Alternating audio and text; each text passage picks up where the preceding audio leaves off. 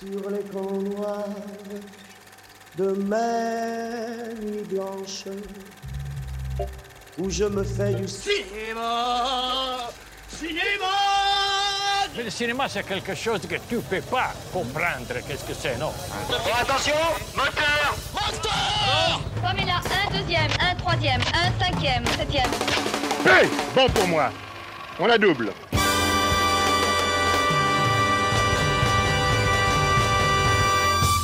Et bonjour ou bonsoir à toutes et à tous et bienvenue dans ce nouvel épisode de Retech, votre émission qui refait le cinéma. Je suis Kev et avec moi pour l'animer, alors il éprouve un amour incommensurable pour les steppes sibériennes et il n'y a rien que je puisse faire pour le, pour le changer, c'est le Nathan. Alors, sachez que ce n'est pas des steppes, mais de la taïga. Oui, c'est vrai. C'est pas pareil. Il y a des arbres. C'est vrai que c'est pas des- juste des plaines. Ça va, mon Kev Il est, ta- il est tatillon. Euh, écoute, je vais très très bien mon Nathan et toi? Et même ma foi, euh, très bien. Ça me fait plaisir, en fait, de, de reparler d'un film d'Akira Kurosawa plus d'un an après Ouais, euh, tout à fait. Dodeskaden. Ouais, tout à fait. Eh ben alors, on peut, on peut déjà le dire. Bon, les auditeurs l'auront bien compris. On va parler de Derzu Uzala de Akira Kurosawa. Et c'est vrai que oui, on avait parlé de, de Descaden dans l'épisode 2. Exactement. Et en fait, Derzuzala, c'est le film qu'il qu'il a réalisé directement après Dodeskaden. Ouais, Donc, on ok. reprend le train en Oh, marche. Toi, tu vas avoir des petites choses à nous dire là-dessus sur la continuité fait. et le- la filmographie de Akira Kurosawa. J'ai l'impression qu'il y a un gros background euh, que tu vas pouvoir nous dévoiler. Tout à fait. Et si vous voulez, on peut commencer par s'écouter un petit extrait du trailer euh, pour ce film d'Arzuzala de 1975. В этом году мне было поручено пройти район Шкотова в Уссурийском крае для того, чтобы сделать топографическую съемку этой местности. Что это?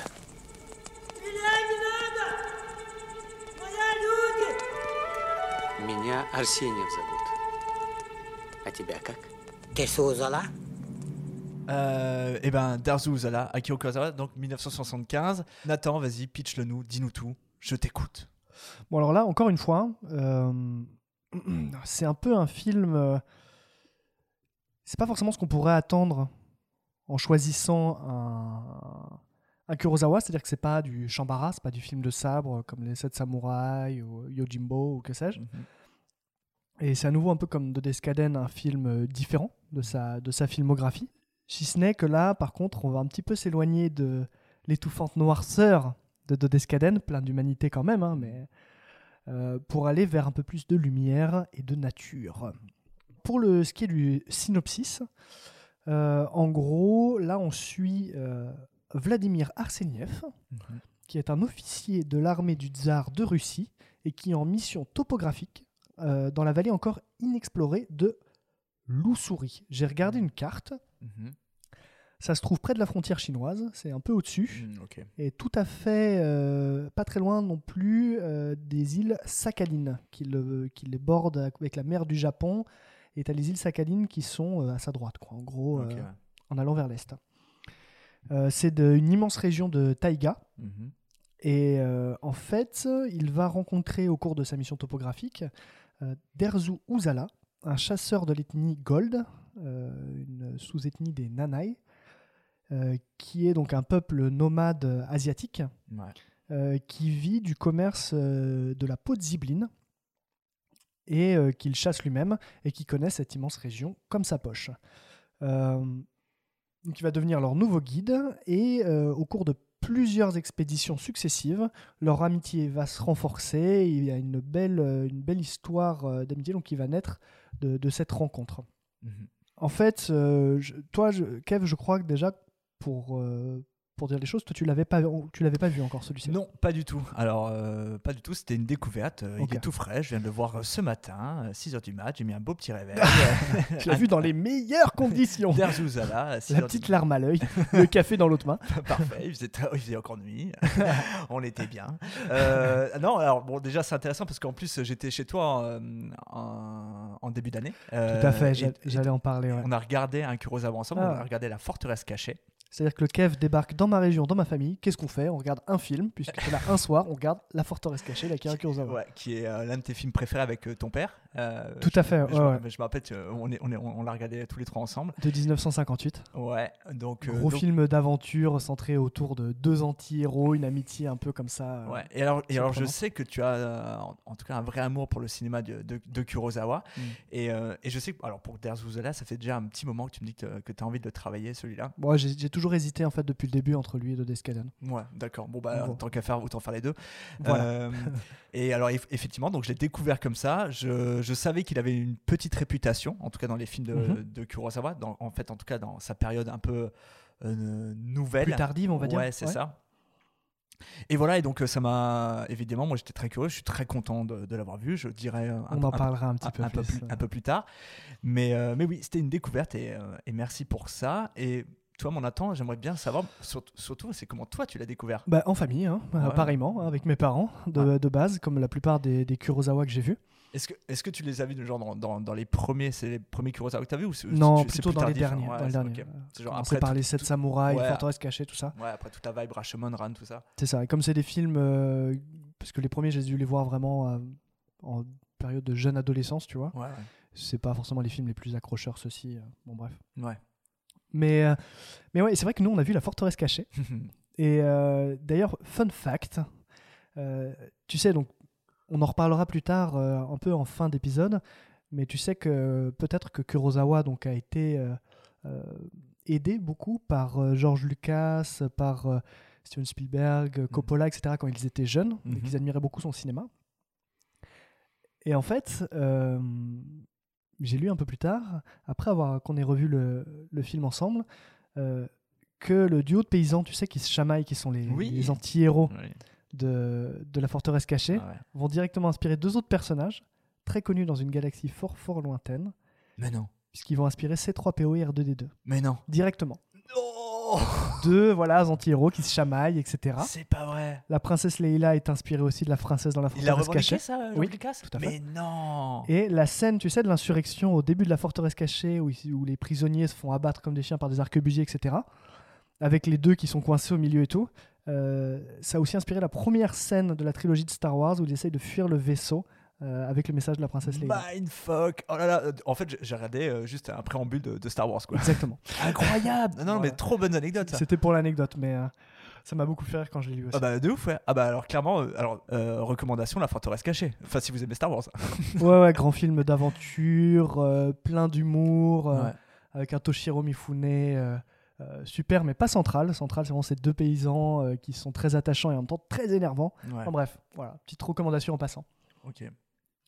Euh, bah, je vais commencer peut-être par remettre un peu ce film dans le contexte pour Mhm. Kurosawa.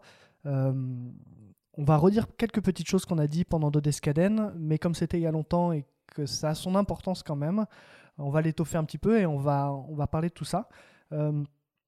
Euh, en fait, ce qu'il faut savoir, c'est que ce film, il arrive dans une période très sombre pour Akira Kurosawa. Euh, c'est son 27e film, Wow. Ouais, ok. en genre 23 ans, tu vois, un truc comme ça. Il, a- il est extrêmement prolifique. Ouais. Euh, et en fait, il faut savoir que oui, euh, dans les années 50-60, il sort un film par an, environ. Donc 23 films en 29 ans. Puis après Barberousse, qui a marqué la fin d'une période, euh, Barberousse qui s'est tourné avant Dodescaden et avant euh, Der Zuzala. Ouais, Barbeau ça avait été un échec je crois. euh. Ça a été, on va en parler, c'est en demi-teinte. OK, d'accord. Mais là, à partir de ce stade-là, en 28, euh, dans les 28 années qui lui restaient en tant que réalisateur, il a réalisé 7 films. Ouais.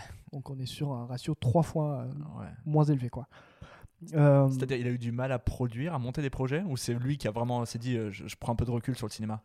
il a, disons que c'est plutôt le, le fait qu'il ait eu du mal à monter des projets ouais. qui a joué. Par exemple, là, dans cette période où c'était la période où il a eu le plus de mal à monter des projets, en, donc en 15 années, il a réalisé un film tous les 5 ans, donc 3, Barberousse en 65, Mhm. Dodescaden en 70, Der Zuzala en 75. OK. Euh, alors, ouais, pardon. dis-moi tout. C'est une petite info, mais euh, si je me rappelle bien, quand il fait Dodescaden, je crois qu'il venait de monter une boîte de prod, non? Il, venait de monter en fait son truc. voulait- Exactement. il voulait- ah ouais, ouais. Donc, en Mais fait, en fait, c'est pas tout à fait ça, c'est une coopérative de réalisateurs qui coule juste après euh, la sortie de Dodescaden, qui est un échec cuisant. Tu vois. Oui, ouais, ok. C'est ce que tu nous avais dit, ouais, je me rappelle. Mais en gros, pour remettre un petit peu de contexte, euh, Kurosawa, euh, c'est avant tout un cinéaste de l'âge d'or des studios, Hmm. des studios japonais. Et il, te- il tourne notamment avec ce studio qui est son studio fétiche, qui est la Toho. Mhm. Qu'on voit euh, enfin, au début de tous les films, tu vois la Toho avec les, les grandes raies de lumière. On a vu ça pendant la forteresse cachée, etc. Euh, et donc, sauf que de cette période-là, euh, plusieurs choses se passent.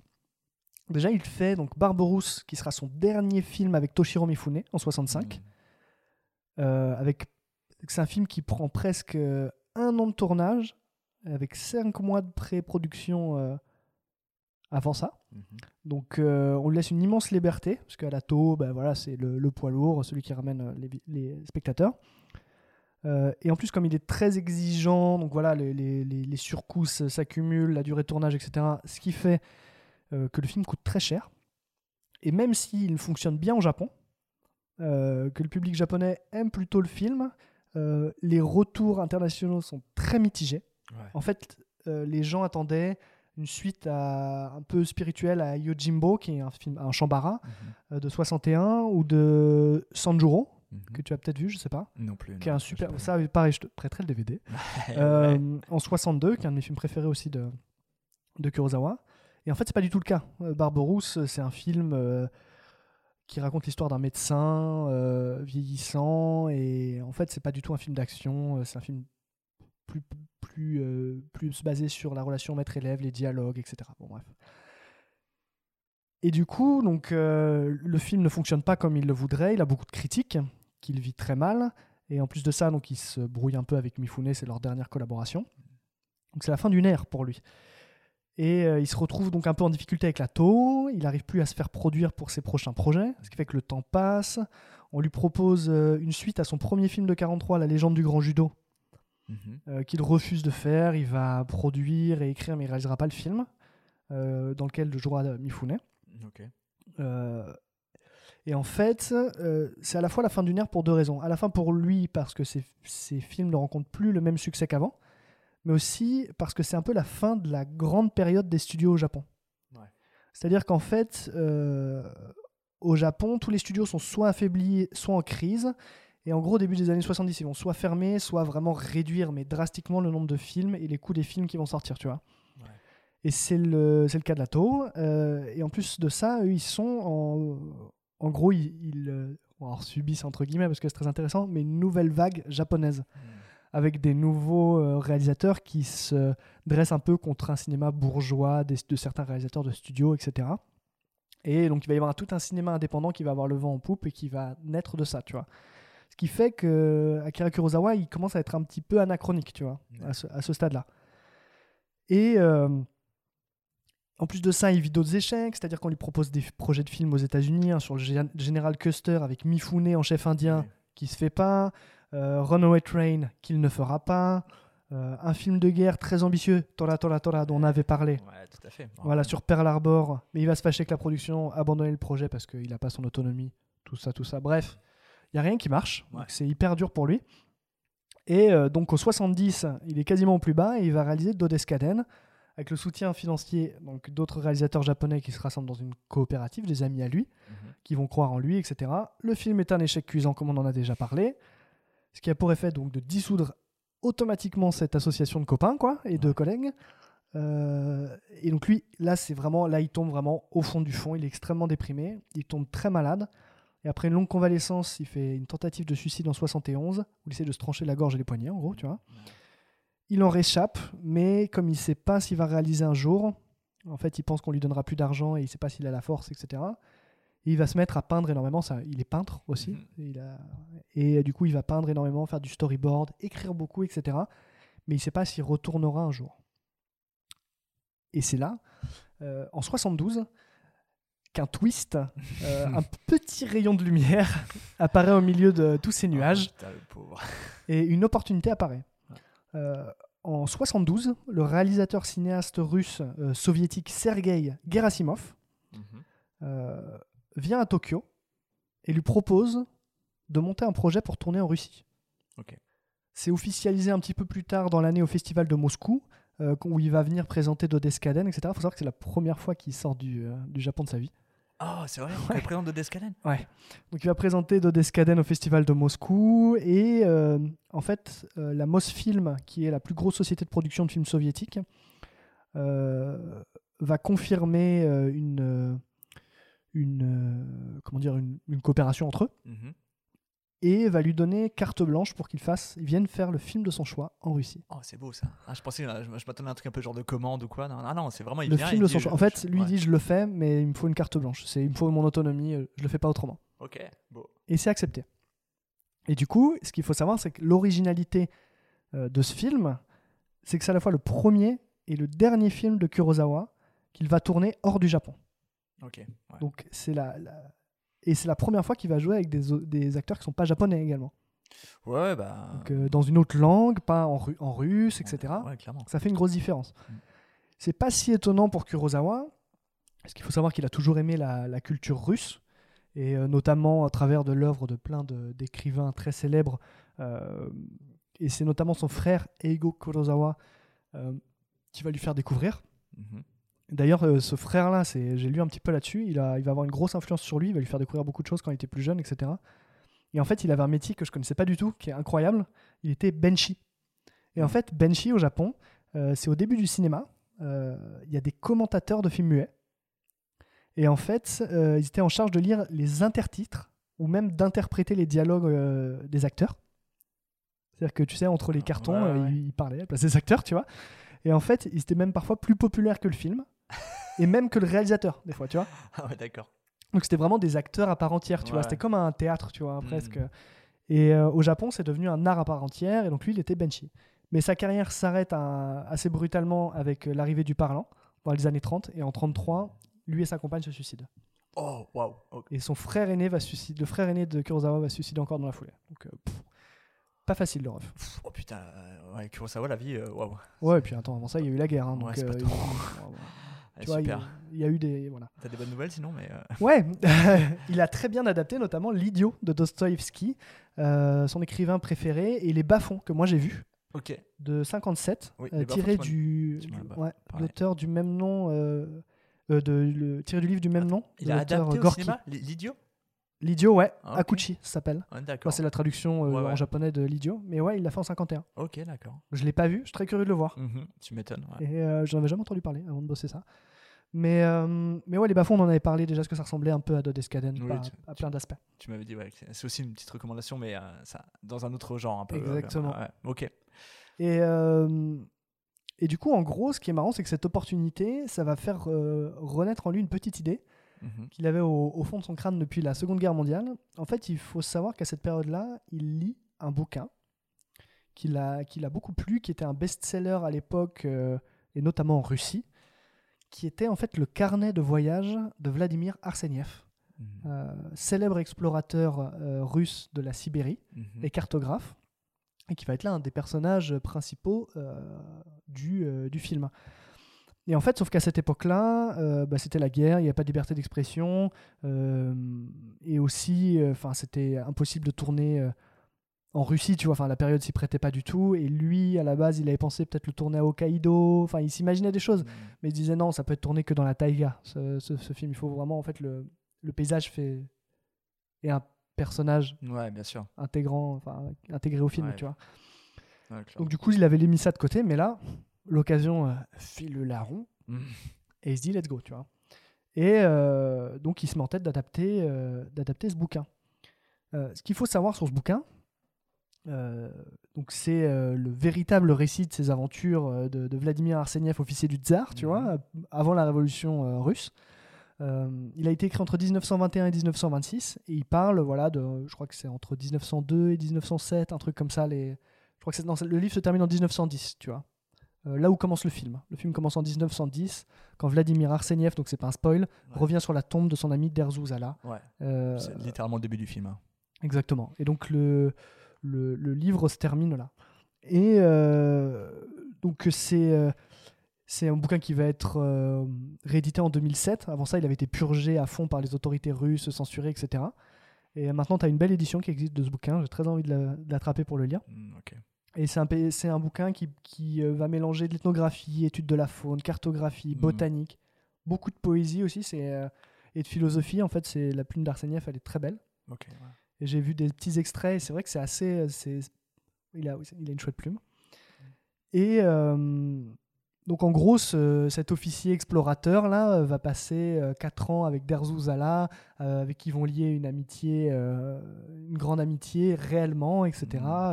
Et euh, il va donc euh, parcourir euh, en quête d'aventure toute, cette, toute cette partie totalement inexplorée de la taïga. Et c'est un- je crois que c'est ça fait plus de 200 000 km la, la région. Donc, Ouais. autant dire que tu es, un petit peu paumé. Et le but, c'était bien sûr derrière euh, d'exploiter le charbon, euh, le bois, les Ouais. minéraux, le pétrole, etc. Dans un début du XXe siècle où euh, on en a besoin, tu vois.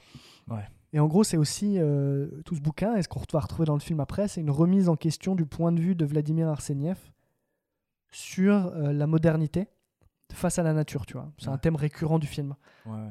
où on va, on va voir euh, euh, Derzu Uzala, donc ce, ce, ce chasseur, cet autochtone, quoi, tu vois. Ouais, ouais, c'est- et- qui est de la communauté Gold. C'est ça, ouais. Exactement, et qui va en fait euh, lui apprendre plein de choses Ouais. sur l'animisme, sur le, euh, ce, qui est, euh, ce qu'il ne faut pas gâcher, les Mm. règles à suivre dans la taïga, la générosité, plein de choses, tu vois. Euh, les mythes, enfin, énormément de choses comme ça. Et au final, c'est un bouquin qui va beaucoup, c'est en partie pour ça qu'il a été expurgé, sur ses parties plus philosophiques, etc. Mais ça va parler beaucoup, au final, de la euh, cupidité des colons et de, Ouais.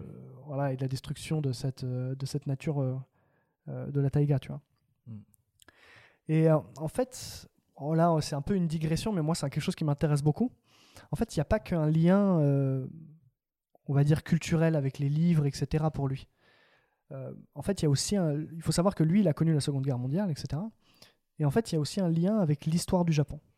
Et le- cette zone géographique, elle n'est pas en fait euh, déconnante pour un cinéaste japonais, parce que ça dit des choses aussi plus ou moins en demi-teinte sur le Japon. Ce qu'il faut savoir, début du siècle, donc au moment où le livre et le film prennent place, euh, c'est une période très très euh, intense dans les relations internationales entre le Japon et euh, la Russie. C'est-à-dire que il y a une guerre, je ne sais pas si tu la connais, qui est la guerre russo-japonaise, qui va avoir lieu entre 1904 et 1905, si je dis pas de conneries. Alors, non, ouais. Et bien en gros, c'est une guerre qui est hyper importante, puisque à ce stade-là, donc le Japon, lui, traverse l'ère Meiji, Mhm. je crois, où il en sort juste, mais en gros, il est en train de, euh, de développer un impérialisme énorme. euh, Il a pu se détacher des puissances occidentales en renforçant son armée, son économie, etc. Enfin, c'est en train de devenir vraiment une, une énorme puissance régionale. Et en gros, ils envahissent la Corée, ils vont envahir une partie de la Chine, le Manchukuo. Ils vont envahir, enfin voilà, ils ont toute une politique impérialiste comme ça, et ils vont se retrouver en bordure euh, l'Ussuri. C'est vraiment une zone qui va être entre le, le Manchukuo, qui est cette région Mm. qui est occupée par le Japon, et euh, la Russie, tu vois, qui est en train de découvrir toutes ces terres-là et de les jalonner, tu vois. Et en fait, sur des conflits territoriaux comme ça, et euh, par souci impérialiste des deux puissances, tu vois, qui veulent attendre leur influence, euh, une guerre va se déclencher. Mm. Et en fait, ce qui est fou, c'est que le Japon va remporter cette guerre contre la Russie. C'est la première fois qu'une puissance asiatique ou même, tu vois, euh, colonisée à un moment ou à un autre de son histoire, va gagner une guerre, tu vois. Ouais. Et en gros, bon, ils vont avoir plus de pertes que les Russes, etc. Mais ils vont réussir à les, à les défaire en un an. Ça va être un coup énorme pour euh, la, bah, pour la, la famille du tsar, etc., pour la politique du tsar. Et ça, ça va entraîner notamment la révolution de 1905, puis plus tard la révolution de 1917. Ça y participera, tu vois. Donc c'est voilà, il y a tout un tout ce truc qui est très, euh, enfin cette période qui est très tumultueuse entre les deux pays. Donc c'est intéressant, je pense, pour lui de de l'évoquer, même s'il n'en parle pas, mais il y a ce truc derrière en demi-teinte. Ouais. Et euh, il faut savoir que c'est quand même une guerre qui fait 100 140 000 morts ou plus et qui implique 2 millions 5, euh, enfin 2, 2, 2 millions de soldats ennemis, quoi, tu vois. Ok, parfait. Et euh, en fait, ce qui est intéressant, c'est que les Japonais, un peu comme les Russes, euh, vont considérer les, euh, toutes, les, toutes ces euh, ethnies asiatiques locales comme inférieures Mhm. et euh, parasites presque. Et en fait, euh, par exemple, les Japonais vont les rassembler dans des camps de concentration, les enrôler de force dans l'armée pendant la saison où ils sont censés chasser. et en fait, ils vont pratiquement être exterminés en 15 ans. De, en 15 ans d'occupation japonaise. Et il n'y aura jamais d'excuses formulées à ce sujet-là, tu vois. Ouais. Donc il y a un peu tout ça qui est en, en fond. Tu vois, par exemple, le, le personnage de Derzu Zala, il est seul dans la taïga. Mm. Et assez rapidement, on apprend que en fait, euh, sa- toute sa famille, sa femme, sa fille, je sais s'il a deux enfants, je crois, une fille et un fils. Ouais, Et les- tous sont morts de, de la variole, il me semble, ouais, c'est la variole. ouais. et qui est typiquement une maladie qui est ramenée euh, extérieurement et enfin qui est ramenée de, de personnes de l'extérieur et contre lesquelles en fait eux n'ont pas de défense immunitaire. Mm. Donc c'est une conséquence directe de cette colonisation de la taïga, tu vois. Et donc pour en revenir plutôt au film, Ah. après cette petite digression, Ouais, mais toi, t'adores en plus cette période oui, j'ai- historique. puis, donc, euh, euh, ouais, ouais, je trouve ça fascinant parce que c'est des périodes historiques qu'on connaît très mal en France en plus, tu vois. mais, t- mais en- mais toi, de, de base, aussi par ton cursus, euh, toi, t'aimes bien aussi l'histoire japonaise, pour le coup. Ouais, ouais, tout à fait. ouais. Ouais, exactement. Et puis même, c'est bon, voilà, curiosité, curiosité. Ouais, bien sûr. Et euh, donc bref, pour en revenir à l'invitation de la Mosfilm qui permet à Kurosawa donc de tourner, dans la- de tourner en, en Russie, Mhm. euh, il va même avoir une autre opportunité encore, encore meilleure, c'est qu'il va tourner exactement dans la même région Mhm. que se sont déroulées les aventures de, Vladimir Arseniev et d'Erzuzala, euh, donc dans l'Ussuri. Donc pour tourner ce, ce film donc euh, sur place, on va lui donner donc en coproduction avec euh, donc la, la TO et Mosfilm, la TO donc il met quand même quelques billes dedans, c'est une coproduction, euh, un budget de 4 millions de dollars. Allez. À l'époque, c'est pas rien. hein, Ouais, pas- ouais, c'est clair. ça paraît dérisoire aujourd'hui, mais c'est pas rien à l'époque. Ouais. Il faut savoir qu'il va le tourner intégralement en 70 mm, en pellicule de 70 Mhm. mm, qui est une technologie qui est apparue dans les années 50-60 et euh, qui permet une meilleure qualité d'image et de détail, etc. Et C'est beaucoup mieux qu'une copie en 35, mais c'est plus coûteux aussi. Donc, euh, et donc il va tourner en plus souvent, lui, c'est comme il le fait toujours, il tourne à plusieurs caméras. Ouais. Donc en gros, voilà, c'est toute une logistique au milieu de la taïga. Ça devait être. euh, J'aurais adoré trouver plus de détails sur le tournage en lui-même, Mais tu m'étonnes. mais ouais. c'est, honnêtement, c'est introuvable. Je, je pensais pas, c'est ce genre de film, tu sais, où en fait le tournage est aussi autant intéressant que le film lui-même. Et malheureusement, malheureusement, euh, tous les témoignages que j'ai trouvés, j'en ai trouvé un certain nombre, n'évoquent jamais le tournage. Très étonnamment. Censuré. Ah, Quasiment pas. Mais, euh, mais bref, donc lui, il part quand même. L'équipe technique est intégralement russe, quasiment. Il embarque juste euh, quand même avec lui euh, Atakazu Nakai, qui est euh, à la photographie avec lui, qui a travaillé sur les 7 samouraïs, notamment en 54, Barbarousse, dont on a parlé tout à l'heure en 65, et un peu plus tard euh, sur Ran en 85. Et euh, bien sûr, il a quand même un deuxième chef-op qui est russe, qui s'appelle Fyodor Dobronarov. Mm. Et le fait qu'ils utilisent de toute façon plusieurs caméras, etc., il, est, bon, voilà, il faut qu'il soit là dans tous les cas. Et euh, en plus de ça, lui, euh, c'est vrai que cette technique à deux caméras, c'est toujours un peu pour tromper le comédien et qu'il ne sache jamais aussi sur quel, euh, sous quel angle il est filmé. Et que du coup, ils sont un peu obligés de jouer les manières, de, d'une manière un peu plus théâtrale et un peu moins euh, en réaction avec la caméra. Mm, ouais. Euh, le- la production du film va être très longue, hein. comme on l'a vu, il tourne peu de films à cette période, donc en tout il y a quasiment 4 années de production, donc quasiment un an et demi de tournage entrecoupé. Ah ouais, yes, ok. Donc euh, c'est après pour lui c'est fréquent hein, de tourner une année entière euh, entrecoupée, etc. J'a- J'allais dire, ce, ce genre, tu sais, de films un peu d'aventure, enfin en tout cas qui sont tournés dans des conditions comme ça, j'ai toujours l'impression que c'est- long, c'est ça, ça dure dans le temps. Tu sais, ce genre de film, euh, un- ouais, bah, des vraies épopées, tu vois, je pense à ça, je pense à, à du Fitzcarraldo, je pense à Lost City Ouais, of bien Z, sûr. par exemple. Bien sûr. Ça me fait penser un peu à ces films-là d'exploration, en tout Ah cas. ouais. Et là, là, moi, ce- le DVD, je l'ai vu euh, donc dans l'édition Potenkin. Ouais. Et en fait, tu as, une, t'as les seules images qui existent d'archives du tournage, donc en noir et blanc et tout et tout. Et c'est vrai que tu vois, mais ils sont cul de nulle part. Les cantines, c'est des cabanes en rondin, tu vois. Enfin, c'est, ça devait être incroyable de tourner ça, tu vois. Quand même. ouais, bien sûr. Ouais, c'est une belle galère aussi. hein. Bah ouais.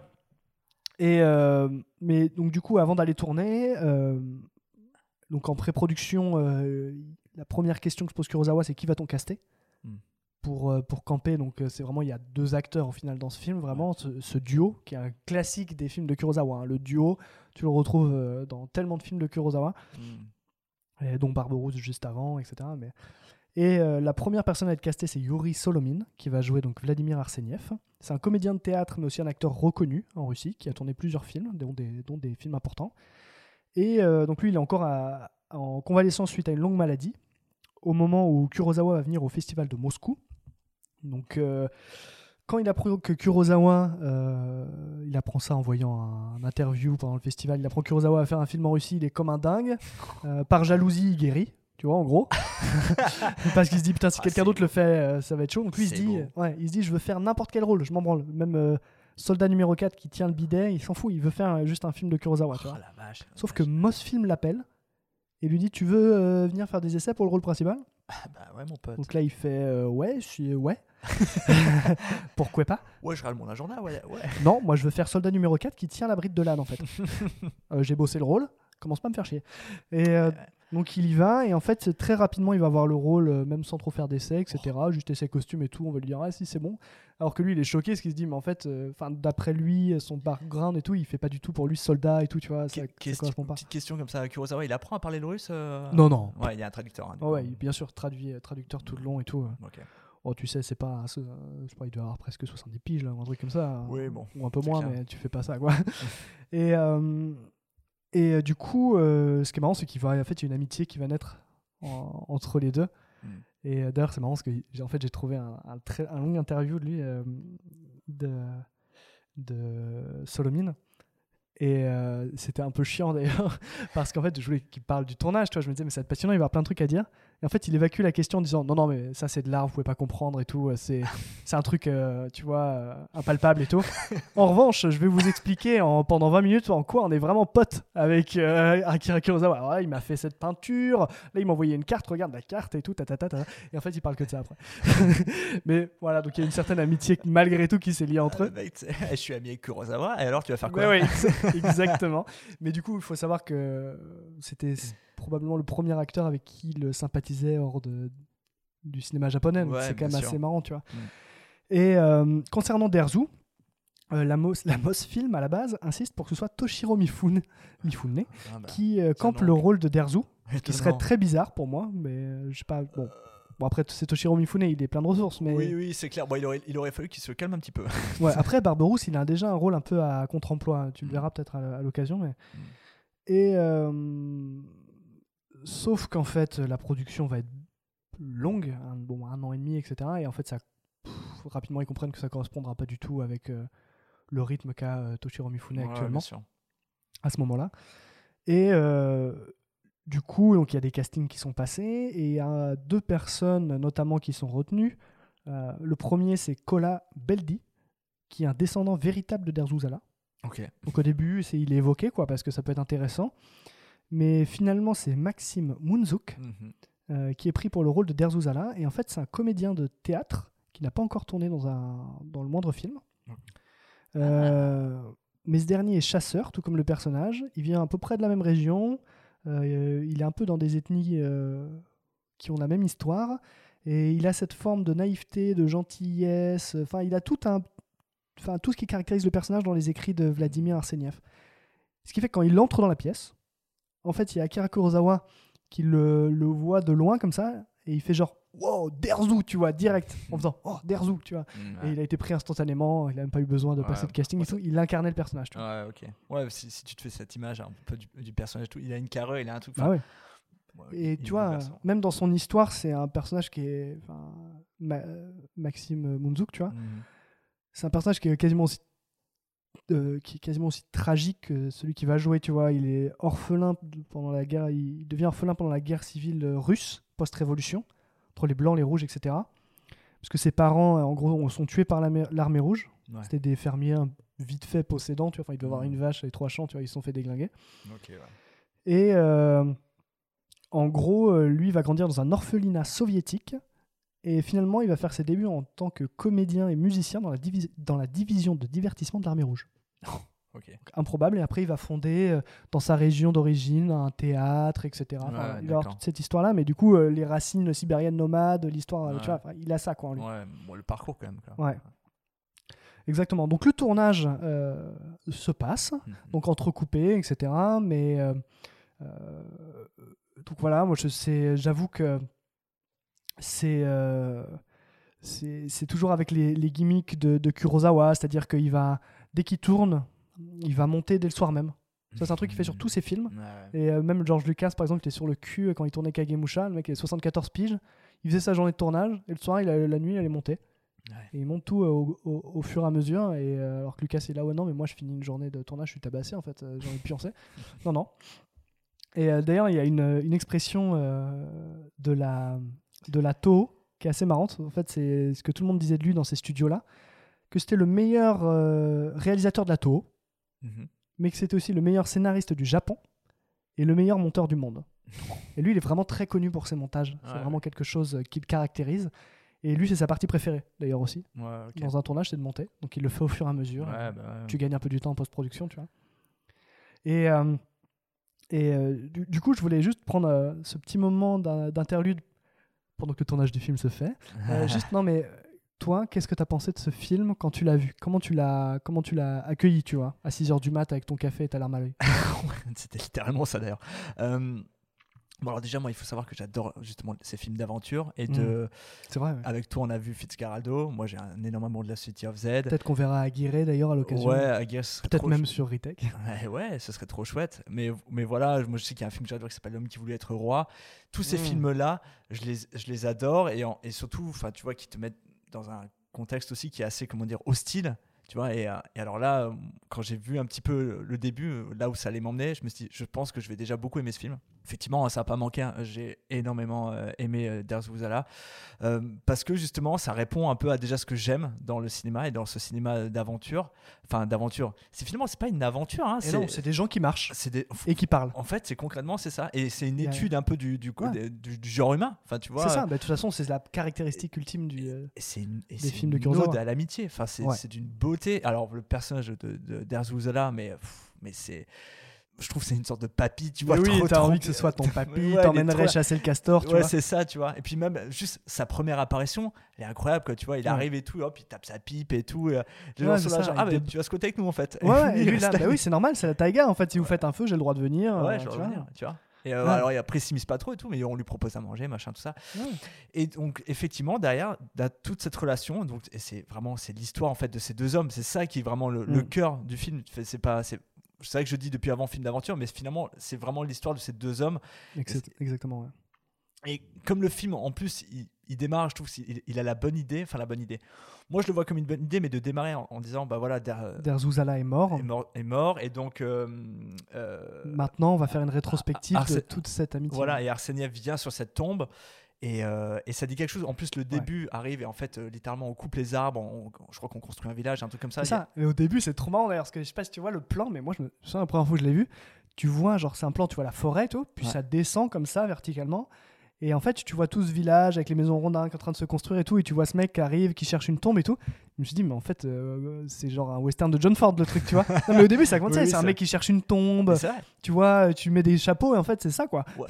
Mais, surtout, alors un peu comme les westerns, il y a surtout de. Ça y est, la civilisation, civilisation elle change quoi. Et donc là, la, Exactement, la ouais. ne sera. C'est la frontière, quoi, tu vois. Le début du film, c'est littéralement la taïga ne sera plus la même que ce que vous allez voir dans le reste du film. Exactement. Et euh, alors déjà, moi j'ai beaucoup aimé cette ouverture.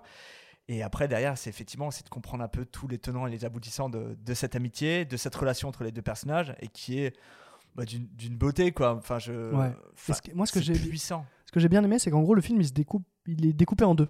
Mm. Oui. en deux expéditions à chaque fois. Et en gros, tu as la première expédition où ils vont rencontrer les Zuzala et tu sens qu'ils vont un peu euh, tomber en, en- en amour l'un pour l'autre, Mm. vois, ils vont s'adorer direct, tu vois.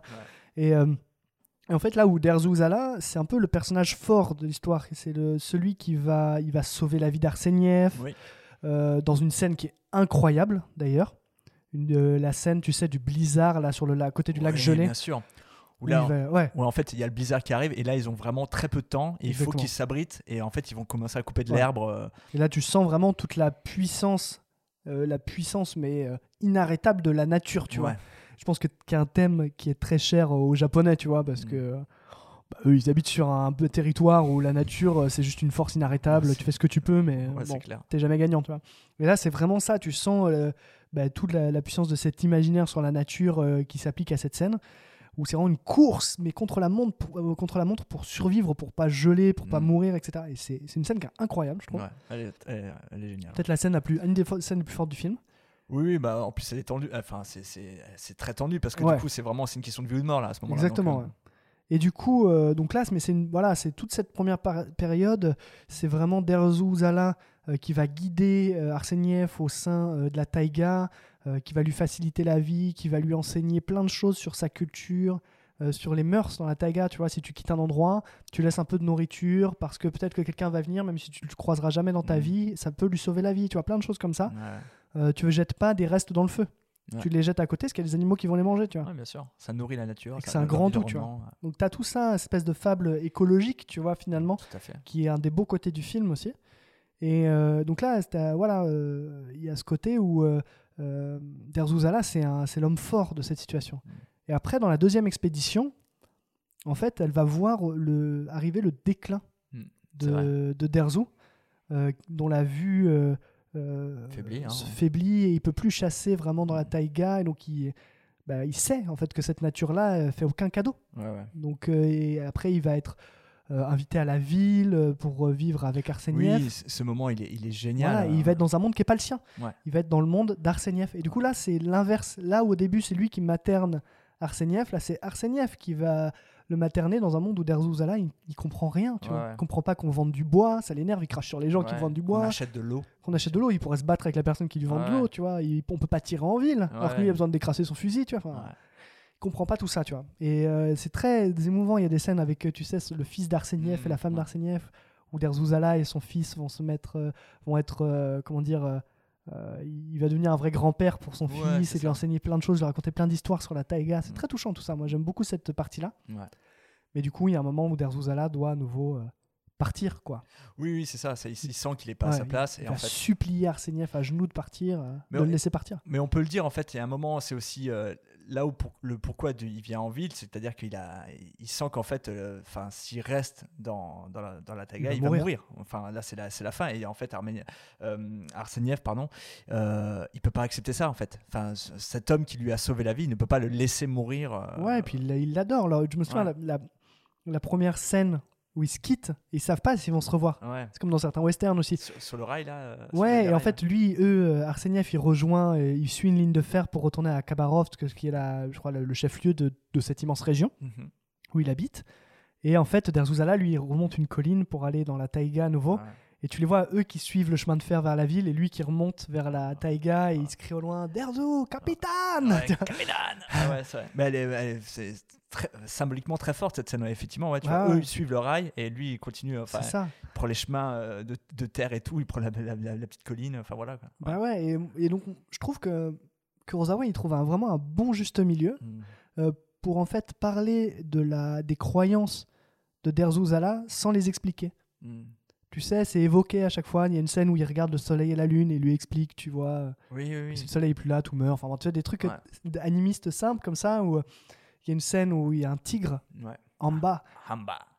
qui est un peu un esprit de la taïga et euh, que Derzou va blesser, va pas réussir à tuer et ça va le, ça va le hanter après, tu vois, parce que pour lui c'est un signe, etc. Et donc tu as tout, cette, tout cet univers euh, spirituel et mental qui est décrit et qui est, euh, moi je trouve, qui est, qui est super beau à Ouais. découvrir, tu vois, Ouais, et qui remet le- la nature au, au cœur des au cœur des préoccupations, tu vois. C'est, Mm. tu sens que Kurosawa, lui, ça, c'est, une, c'est un de ses grands partis pris de ce film. Ouais. C'est un- pour moi, c'est vraiment un vrai film écologique, tu vois. Mm. Donc voilà, je sais pas toi, est-ce qu'il y a d'autres choses qui t'ont marqué dans le film, par exemple, ou qui t'ont, qui t'ont plu particulièrement? Non, bah, bah voilà, c'est ça, j'allais revenir au-dessus. C'est- Enfin, moi, je trouve ce qui est intéressant, c'est un peu comment les deux personnages aussi, qui sont du coup amis, enfin, chacun un peu, euh, comment dire, éprouve une sorte de communion avec la nature et l'environnement euh, à leur manière. J'ai beaucoup aimé comment chacun euh, voit le rapport avec la nature. Tu vois, c'est vrai qu'il y en a un, euh, l'un, c'est un peu, c'est, ça va être son lieu de travail, tu vois, concrètement, alors que l'autre, c'est son lieu de vie. Il y a, je trouve qu'il y a, il y a- il y a deux rapports en- en- entre ces, ce- enfin, liés à l'environnement que je trouve très intéressant et qui montre un peu comment chacun euh, appréhende l'environnement aussi. Tu vois, tu, tu sens que Arseniev, lui, il va être dépassé aussi par, Mm. euh, par l'hostilité de la nature. Là où euh, Derzouzala, lui, il est, il est dans son élément et il sait comment répondre à chaque problème.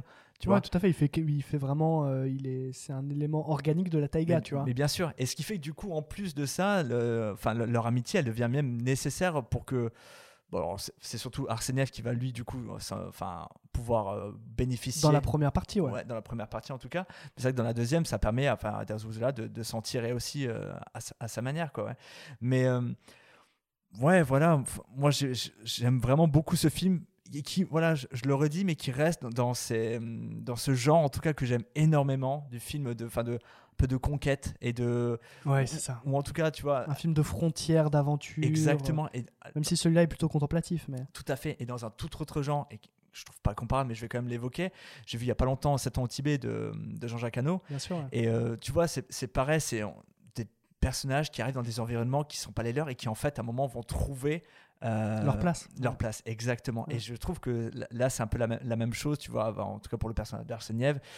Là où Darzuzala, lui, euh, il ne trouvera pas forcément sa, sa place, euh, en tout cas en ville. Mais, Non, euh, c'est ça, ouais. mais et du coup, ça en fait finalement un, un très beau film, un- une très belle tragédie aussi.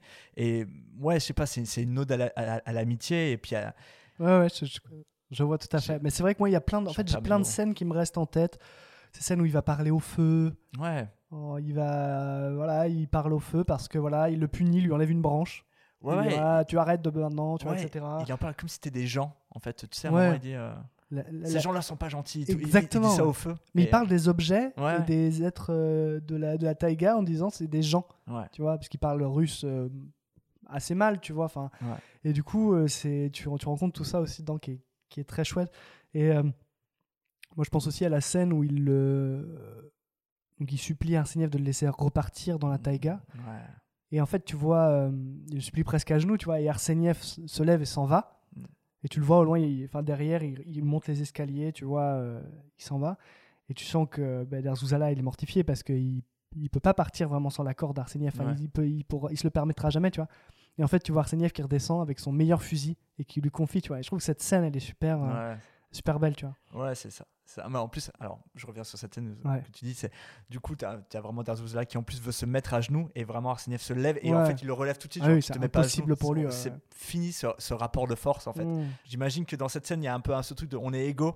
Mais au finalement, enfin, tu vois, je pense que chacun reste toujours un petit peu à sa place. Et c'est vrai que quand il, il descend avec le fusil, c'est une très belle scène. Ouais, Ouais. enfin, c'est c'est un, un- Il lui donne ce qui pourrait avoir le plus de valeur à ses yeux, presque, c'est un vrai cadeau. euh, ouais, c'est enfin, c'est ce que lui Ouais. recherche à ce moment-là. Et euh, pour revenir un petit peu à la, à la portée de ce film, Mhm. euh, en fait, là où c'est un vrai rayon de soleil pour Kurosawa, c'est que euh, c'est un vrai succès, en fait. Ah, Un vrai succès franc. C'est la renaissance là, de Kurosawa. donc tu sais, il, il- il coûte 4 millions de, de dollars. Comme je te le disais, Ouais. mais il- par exemple, juste en URSS, il engrange 20 millions d'entrées.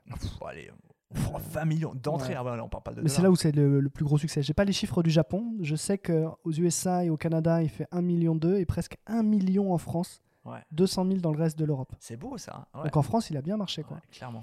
Euh, C'est pas Alors, et en plus, pour le coup, c'est. Je trouve que c'est un très beau film qu'on qu'on recommande, bien évidemment. Mm. C'est pas un film qui est très simple non plus, hein, qui est pas forcément Non. très accessible. Et je, je trouve ça beau qu'en fait les gens ont été touchés, en tout cas par le sujet. Bien sûr. Et en plus, en Occident, tu pourrais te dire euh, peut-être que ça a été accueilli un peu genre en mode bah, c'est un film qui a été tourné en, URSS. Tu Ouais. vois, c'est quand même. euh, allez, on est en pleine guerre froide. Enfin, Ouais, même t- si là, c'est pas la période la plus chaude, tu vois, mais il y a un truc de se dire bah, forcément aux États-Unis, euh, tu vois pas le film de la même manière. Tu ouais, vois. clairement.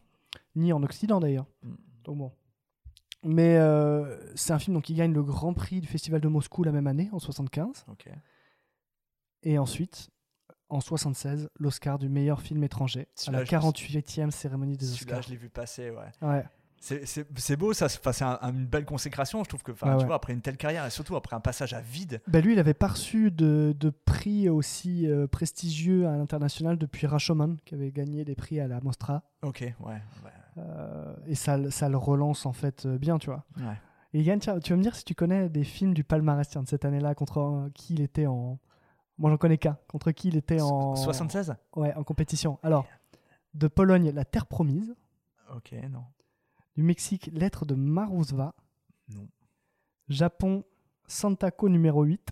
Ça, ça, Santacon, pardon, numéro 8. Ok, non. Euh, URSS, donc Derzuzala. Et enfin, le seul que je connais, l'Italie, Scent of a Woman. Ah bah non plus. Ah, J'en connais aucun. Ok, mais enfin voilà. Et donc, du coup, il remporte ça. Ouais. Et euh, donc, euh, euh, lui, il n'est pas présent pour la réception de ce, de ce prix. Donc, c'est les producteurs de la Toho qui vont le, le prendre, le prendre pour lui. Ok. Euh, c'est Jack Valenti qui présente le prix. Ce qui est marrant, c'est qu'il va le. Il va présenter aussi le prix plus tard de l'Oscar d'honneur qu'il recevra. On va en reparler un tout Mm. petit peu après parce que je trouve que c'est vraiment. Ça, ça finit l'histoire sur un petit happy end. Euh, Bon, après Dodescaden, on en a besoin. Ouais, ok, d'accord. Et euh, en fait, euh, ce qui est beau, c'est que il va. euh, en fait, il lui reste encore deux films majeurs à réaliser, Ouais. qui sont moi deux films que je trouve peut-être. Bon, mon film ultime, c'est les Sept Samouraïs, mais que je trouve parmi sûrement ses films les plus aboutis, et je pense que c'est un peu un consensus. C'est en 80 Kagemusha, l'ombre du guerrier. Bien sûr. Et en 85, euh, Ran, Kagemusha qui aura la Palme d'Or, un César, un BAFTA, Allez. tout chopé, tu vois, avec Allez, son retour. bon. Donc là, il est vraiment relancé. Il va les faire tous les 5 ans et tout, mais enfin, il va les faire beaucoup moins fréquemment, mais, mais il, est, il est vraiment relancé. Et du coup, vraiment, c'est pour clôturer un peu cette petite histoire. Je pense que j'en ferai pas d'autres de Kurosawa, donc je voulais un peu finir ça sur une, une jolie note. Ouais.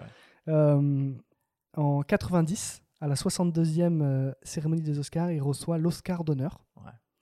Euh, donc c'est à nouveau Jack Valenti qui, lui, qui présente le prix. Et ensuite, ceux qui vont lui remettre, c'est deux jeunes réalisateurs en pleine ascension, les New Kids on the Block, euh, qui vont lui décerner donc. Et euh, c'est Steven Spielberg et George Lucas, Ah, c'est beau ça. Euh, qui vont avec Coppola euh, l'aider à réaliser, à financer Kagemusha par la suite. Hmm, ouais. Parce que lui, il continue à peindre, etc. Il va leur offrir des peintures, d'ailleurs, des, des, des dessins qui fait des uniformes, des machins et tout. Incroyable, Et en gros, il tombe à court de thunes à un moment, parce que c'est un film très, très cher, avec beaucoup de figurants, etc. Et du coup, ils vont lui, ils vont lui faire cadeau de, de financement de la fin de son film, tu vois. Ouais.